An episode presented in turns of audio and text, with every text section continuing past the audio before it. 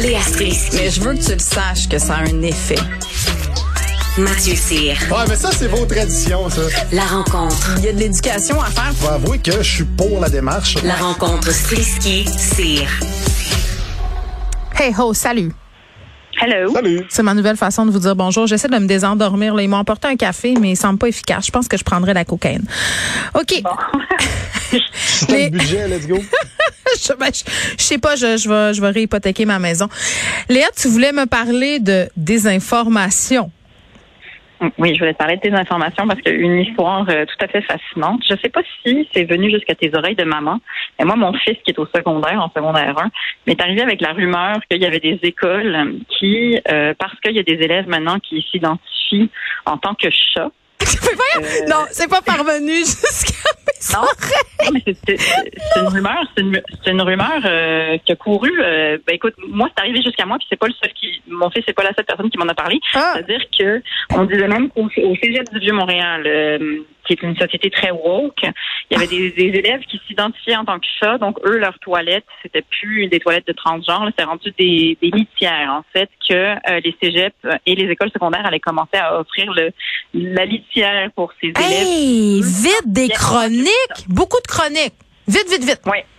Et euh, donc, euh, ça, cette rumeur-là, euh, et, écoute, a été a tellement été comme une, une, une traînée de poudre Une traînée de litière. Oui, euh, jusqu'aux États-Unis. Et euh, il y a un républicain euh, du Nebraska qui a dû euh, s'excuser parce que lui s'en est servi de cette rumeur. Je te crois pas. Au ben, ben, je te le jure, il est rendu à, à devoir s'excuser parce que lui a été filmé lors d'un débat en train de dire et de dénoncer notre société woke, puis à quel point on est rendu loin si euh, les écoles doivent se battre pour dire non, nous ne mettrons pas des litières dans nos classes pour les enfants qui s'identifient en tant que chat. Et lui remettait en question tout le côté sanitaire de la chose. Est-ce que c'est vraiment propre d'avoir des litières pour les enfants dans les classes? Mais Donc, il était c'est- très, très sérieux. Moi, je, je voudrais juste dire, moi, je m'identifie beaucoup comme une gerboise. Oui. Et j'aimerais ça qu'on m'installe une roulette en studio. Ben, moi, je Hmm. t'encourage. Moi, je- j'aimerais ça. euh, je voudrais juste dire que moi, je m'identifie comme une mouette. J'aimerais déféquer sur la tête des gens.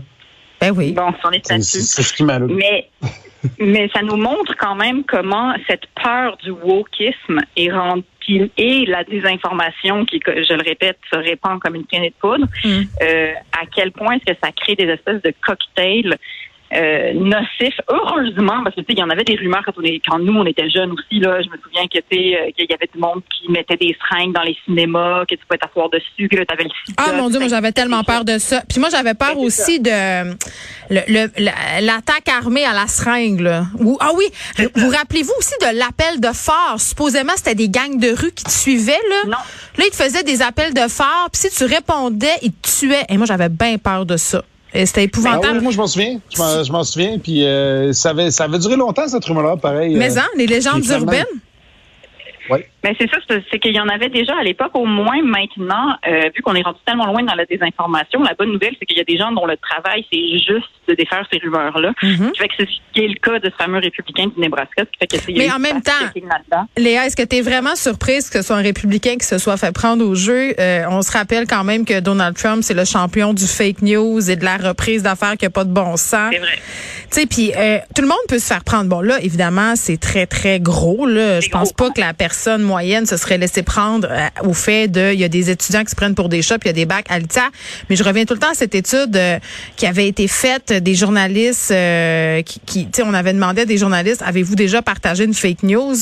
Et la, la grande majorité l'avait déjà fait parce que ça va tellement vite puis parce que tu sais quand surtout quand c'est sur des nouvelles émotives tout ça puis on l'a vu avec la guerre en Ukraine il y a plein d'affaires qui ont circulé qui étaient pas vraies donc tu C'est sais c'est quand même la représentation bon c'est sûr un peu grossière de ce phénomène là mais Colin des bacs Mais, je trouve que ça touche deux points. hein. Ça touche, euh, premièrement, la- la- la- le partage rapide euh, des, des nouvelles qui sont, qui sont fausses. Puis surtout, quand tu es animé d'une haine vers quelque chose, ben, tu es beaucoup plus enclin à le partager rapidement. Puis C'est vrai? C'est C'est surtout là que ça.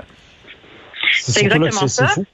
des woke donc Mais, ben, en fait, Ouais. c'est ça, c'est que c'est c'est exactement ça. Puis en plus, parce que c'est très nuisible, parce qu'à partir du moment que tu te sers de quelque chose comme ça pour défendre c'est des, des choses qui, qui affectent les gens pour vrai, c'est-à-dire que les transgenres sont affectés pour vrai pour le combat des toilettes puis ce genre de choses-là, mais que là, écoute, tu te sers d'un exemple aussi Non, mais c'est correct. faire tout ton argumentaire. Les woke, c'est menaçant, là. Ça veut des chaires de recherche. euh, ça veut prendre possession de la société. Il n'y a plus rien qui veut rien dire. On n'est plus des Ça femmes. veut on- démolir des statues. Ben écoute, tu sais, on- plus de femmes, plus d'hommes, plus rien, tout viré de bord. Où s'en va le monde? C'était bien mieux dans le bon vieux temps, vous trouvez pas? Ben, c'était plus facile quand on, nos enfants ne devaient pas aller à l'école faire pipi dans une litière. Moi, personnellement, je la changerais pas, ta litière. Je, non. J'ai changé tes couches, je changerais pas ta litière. Fait que finalement, c'est un peu. euh, c'est un- peu comme. euh, en tout cas, je connais des plages qui ressemblent à ça. Ah, t'as Oui, raison. c'est vrai. C'est dégueulasse. C'est épouvantable. Bon, les gens s'identifient pas à des chats, ils s'identifient à des cochons. Alors, euh, tantôt, Mathieu, j'ai parlé avec la juge euh, Gibault d'une énième euh, altercation violente au hockey. Souvent, on a beaucoup parlé des parents de joueurs qui sont un peu trop intenses, qui sautent sa glace, qui gueulent après les entraîneurs, euh, de la violence aussi, en ce sens où on a des, des contacts assez violents entre joueurs. Je pensais pas voir, euh, honnêtement, là, un annonceur maison s'en prendre à un arbitre sur la glace. C'est d'habitude, quand t'es annonceur d'une game de hockey, là, t'es comme supposé être au-dessus de la mêlée, puis pas être partisan non plus. Mais là, ça a l'air qu'en Gaspésie, il y a un intense. Là. il devrait peut-être Ouais, prendre mais des il petits y a un respects. intense, mais, mais j'ai lu, tu sais, au début, j'étais j'étais complètement de ton bord. Puis là, quand j'ai lu l'article, j'ai vu qu'il y avait peut-être de la provocation de la part de l'arbitre aussi. Euh, c'est un, c'est un Olivier Thériault, c'est le nom de l'arbitre, qui est, qui est aussi directeur des opérations de la, de la station de radio de Rimouski, qui est un commanditaire d'une des deux équipes. Fait que l'arbitre avait comme un, il y a comme un parti pris de suite en partant. Et ça a l'air, ça fait trois fois qu'il l'envoie, puis qui est vraiment inéquitable Wow. envers, euh, envers les joueurs et tout ça. Mais que lui sauter dessus. vraiment trop à cœur. Ben là, c'est là que je débarque. tu sais, Je veux dire, euh, il, a, il a sauté dessus. Et, et justement, comme tu dis, la énième, euh, la énième euh, fois que ça arrive, tu fais juste googler arbitre, euh, arbitre violence. Hier, ben, je suis tombé justement là-dessus. Euh, il, y a, y a un arbitre à 10 heures en France qui a été, qui a été frappé par un footballeur lyonnais pendant un match euh, régional. Il, il souffre d'une fracture du nez. À Toulouse, il y en a un, il a un mois, qui a été euh, menacé de mort, puis il s'est réfugié dans des vestiaires pour que la police intervienne. Puis ça, tu vois, je- si j'avais fait la, la recherche en anglais, je serais tombé sur 500 arbitres aux États-Unis. Je pense que on devrait se poser la question est-ce qu'un arbitre est encore essentiel en 2022 Puis surtout, est-ce qu'il y a d'affaires à être sur la glace ou sur le terrain de jeu? Tu sais, je m'explique. Ben oui, il faut qu'il voit le jeu. Puis il faut qu'il y ait Oui, quelqu'un qui arbitre les règles. on, on a des GoPros capables de filmer en 360. On peut mettre ça un peu partout sur le terrain. Il peut y avoir un arbitre qui est sur son petit banc, il regarde ça, il regarde toutes les, les caméras. Mais un je sais pas, Mathieu. C'est comme de dire, il y a des femmes qui se font violer dans les rues, fait que les femmes devraient plus se promener dans les rues. Je veux dire, il faut s'attaquer au problème de la violence, pas éviter les problèmes. Je sais pas, là. S'attaquer au problème de la, de la violence, moi, je trouve que c'est un angle un peu utopiste parce que de la violence, Ben écoute, il y en a tout le temps. Il y en a aux Oscars, il y en a partout. Écoute, euh, c'est quelqu'un Ben qui là, franchement, sa coche. je veux dire, je Non, veux non, dire, mais- oui, de la, Non, je comprends. attends, attends. Ce Oui. que, je veux, ce que je veux dire, c'est que je trouve ça stupide d'envoyer un arbitre sur la glace qui, des fois, peut être dans les jambes aussi des joueurs qui vont être obligés de sauter et tout ça. Je, je suis pas contre le job d'arbitre, mais je me dis, quand je vois un arbitre qui, qui pour moi, c'est comme quand, quand tu vois un annonceur météo qui est dehors pour dire qu'il pleut. Je, je sais qu'il pleut. T'as pas besoin d'aller dehors avec ton petit parapluie. Ben oui, mais- tu peux être en studio mais- et dire, hey, il pleut dehors. Léa? Non, non, moi, j'utilise même pas les, les caisses robots à l'épicerie. Là. Commencez pas à mettre des robots arbitres, puis des robots euh, météo, puis des... Non, non, Hey, de toute façon, là, dans les films de robots, ça finit Ouais, tout le temps mal, hein, vous le savez. Quand même. Dans les films, Ouais, de, mais là, t'as- dans les films, oui, mais dans les films de robots, on le sait qu'à la fin, ils ont de la peine les robots parce qu'ils n'ont pas d'émotion. Ils le voient qu'ils n'ont pas d'émotion. Ils veulent être nous. Fait que c'est pas nous qui devons devenir eux, c'est eux qui doivent devenir nous. Fait que moi, je veux pas de robots sur la glace, personnellement. Non, moi non plus. Mais non, Puis c'est les- comme, les il faut s'attaquer. Non, mais il faut s'attaquer au problème de la violence au hockey, Oui. là. Tu sais, ça, on s'en Oui, sort mais- pas. Contrôlez-vous, Oui, gérez-vous, mais attends. mon Dieu. Mais comme, comme au tennis, au tennis, t'as l'arbitre qui est sur une chaise surélevée, tout ça. Veut, veut pas le joueur de tennis, faut, faut qu'il soit assez athlétique pour sauter deux mètres dans les airs pour aller le puncher sa gueule. Ben, je veux dire, au hockey, pourquoi est-ce que ce serait pas la même chose? Pourquoi t'aimais pas sur des petites chaises surélevées, puis that's it, puis dire, OK, t'as faut pas qu'ils t'as- patinent avec les joueurs, je- me semble? Je sais pas, là, Léa. Mais je sais pas, c'est juste que moi, je trouve que clairement, il faut qu'on mette notre énergie à ce qu'il y ait de moins en moins de violence. Oui, exact. À prévenir cette violence-là, pas protéger les gens de la violence qui est inhérente aux gens.